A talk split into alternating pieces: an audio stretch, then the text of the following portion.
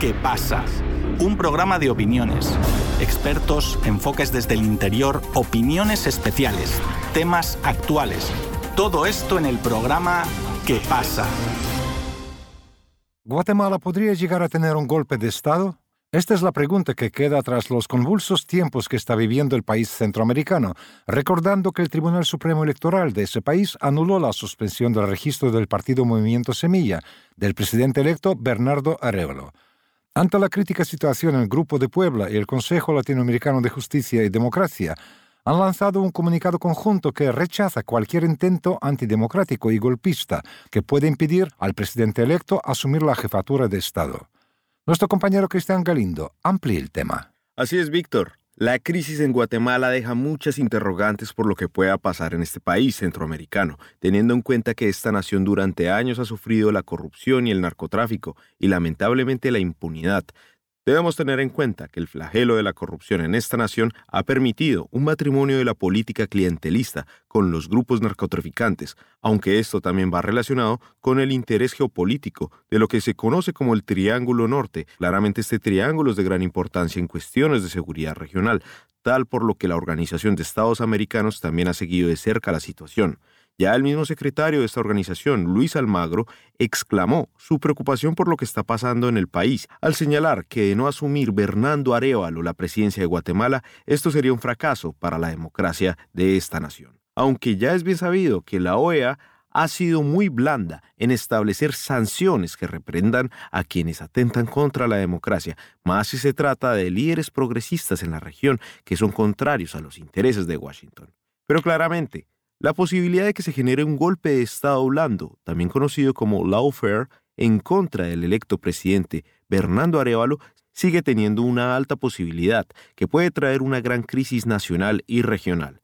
Es por eso que desde el foro político y académico del Grupo de Puebla sus integrantes se han pronunciado ante la grave crisis política que está viviendo esta nación en el comunicado se establece que hay una fuerte preocupación por los intentos de sabotear el proceso de transición hacia un nuevo gobierno electo en Guatemala, el cual tuvo una contundente mayoría de los ciudadanos en las elecciones del pasado 20 de agosto.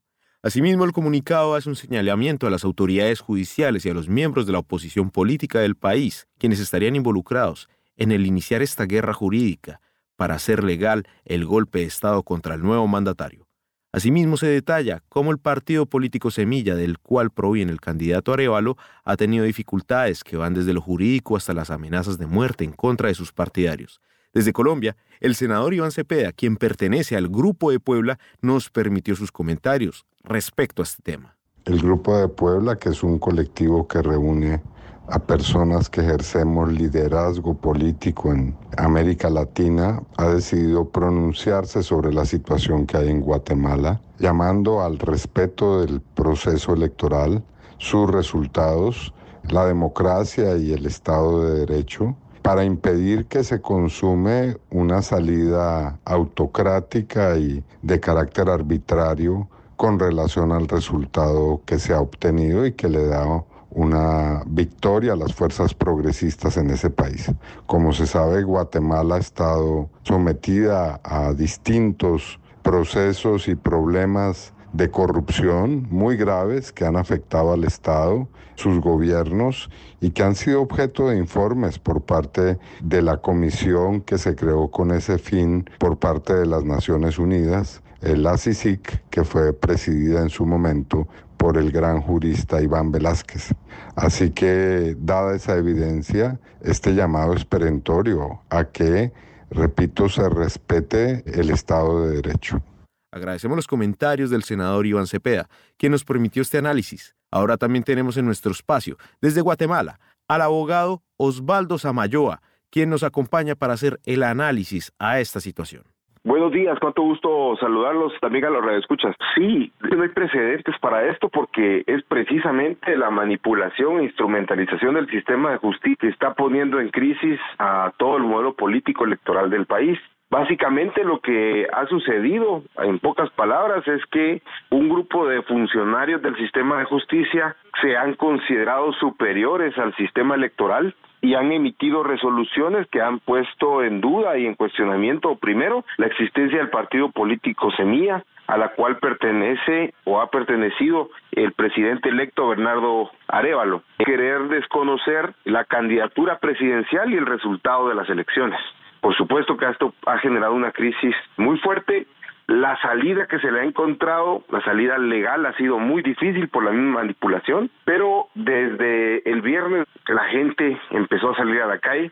El presidente electo Arevalo dio un discurso en donde anunció que existía la intención del rompimiento del orden constitucional por parte de estos funcionarios para no dejarlo tomar posesión el 14 de enero. Ayer los pueblos indígenas de Guatemala, que es la mayoría de la población, le han dicho a la fiscal general que dirige el Ministerio Público y quien está al frente de todo esto, porque tiene 48 horas para renunciar o van a tomar todas las sedes del ministerio y van a tomar las carreteras hasta que ella renuncie. Entonces la salida por ahora Puede ser una salida pacífica si ella renuncia, puede ser una salida que permita negociar a todos los sectores una forma adecuada de restablecer el orden. El presidente Yamatei ayer se reunió por primera vez con el presidente electo. El presidente Yamatei insiste en garantizar el proceso de transición. Se le pidió que fuera contundente porque también se cree que él está detrás de la promoción y respaldo a todas estas acciones judiciales. Discúlpeme, señor Samayoa, respecto a lo que usted nos está comentando, ¿cómo podemos también interpretar lo que fue la carta del Grupo de Puebla, en la cual está precisamente denunciando estos hechos y cómo desde este grupo también se está convocando a la comunidad latinoamericana a que ayude a que se respete la democracia en el país. Y esto también entra para la OEA, que a pesar de que se ha pronunciado, no ha hecho como tal presión en Guatemala. ¿Cómo lo podemos interpretar? Sí, se puede interpretar de una forma adecuada. En primer lugar, la preocupación radica de Guatemala está sentada en una buena parte a partir de la decisión popular, ¿verdad? Y Bernardo Arevalo hoy es el candidato a la presidencia y hoy es el presidente electo con más votos en toda la historia del país.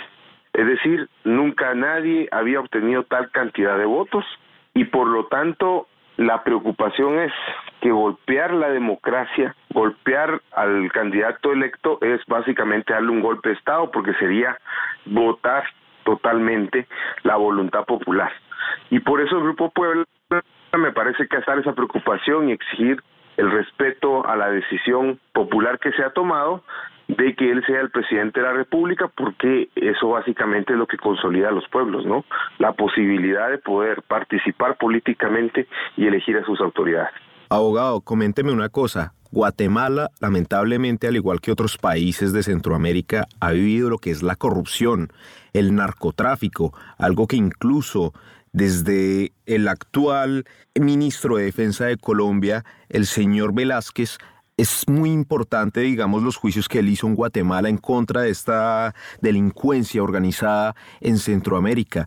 Esto también puede ser una amenaza que ellos estén amenazando la democracia guatemalteca puede ser porque se está amenazando también el negocio del narcotráfico en Centroamérica? Sí, no solo el narcotráfico, en otros negocios del crimen organizado que están circundantes al narcotráfico, derivado de que estos grupos de crimen organizado se aliaron con sectores políticos, se aliaron también con algún sector privado y lo que ellos intentan es mantener al sistema de justicia cooptado. Esto conlleva a que los políticos que transan con el crimen organizado lo que se quieren garantizar también son cuotas de corrupción y la impunidad, por supuesto, del sistema de justicia. Entonces, este sistema de justicia, que es el que ya tienen ellos cooptado, que son mafias, pues ahora está queriendo evitar que un presidente anticorrupción con conocida trayectoria política en términos de transparencia, de gestiones democráticas, pues sea quien asuma, porque finalmente les corta las posibilidades de seguir operando.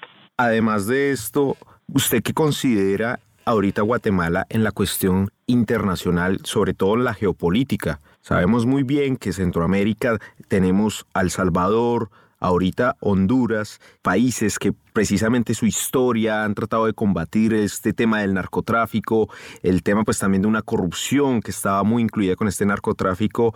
Sabemos que también acá vienen los intereses de Estados Unidos en la región, porque este triángulo lo consideran peligroso, lo consideran también que es de donde viene gran parte de la migración que va a Estados Unidos. ¿Cómo esto se puede mezclar alrededor de todo esto? Sin duda, sin duda. Guatemala, bueno, el triángulo norte nos dice Estados Unidos, ¿verdad? En un término bastante militarizado. Pero estos tres países siempre han sido considerados claves para Estados Unidos porque no solamente toda la región en términos de transporte aéreo, en transporte terrestre y marítimo, circula por los tres países, ¿verdad? Y a partir de esta importancia que tienen, pues evidentemente el narcotráfico, personas, el tráfico de armas y municiones, se presta y son tres países que históricamente han estado debilitados en su democracia, lo que ha permitido ser también guaridas para el narcotráfico pistas de aterrizaje también abundantes en los tres países. Entonces, por supuesto, a Estados Unidos le interesa la gobernabilidad y le interesa que los candidatos, hoy ya no importa la ideología, hay que decirlo, si es una posición izquierda, si es una posición derecha, lo que interesa es que sea una persona honesta, con capacidades de gestión política, respaldada por el pueblo, de sacar al país a los países adelante y así disminuir la migración, pero además tener mejores mecanismos de control de paso de todo este tipo de crimen. Y Bernardo Arevalo es esa persona honesta por los antecedentes de su familia, su papá fue presidente también en la revolución, es esa persona honesta que la gente buscaba y que a Estados Unidos le pareció estratégico, junto con el tema de la presidenta Xiomara en Honduras, que también le ha parecido estratégica tenerlo a ella, y yo diría con algún tipo de debilidades en la relación con Bukele, derivado también que El Salvador ha entrado en unas, unas situaciones muy cuestionables en cuanto al trato de los derechos humanos de la población. Señor Osvaldo Zamoya, muchísimas gracias en verdad por permitirnos estos comentarios. Y usted sabe, por acá siempre bienvenido. Muchísimas gracias, un gusto saludarte y espero que, que todo vaya muy bien. Te mando un abrazo. Igualmente, feliz día.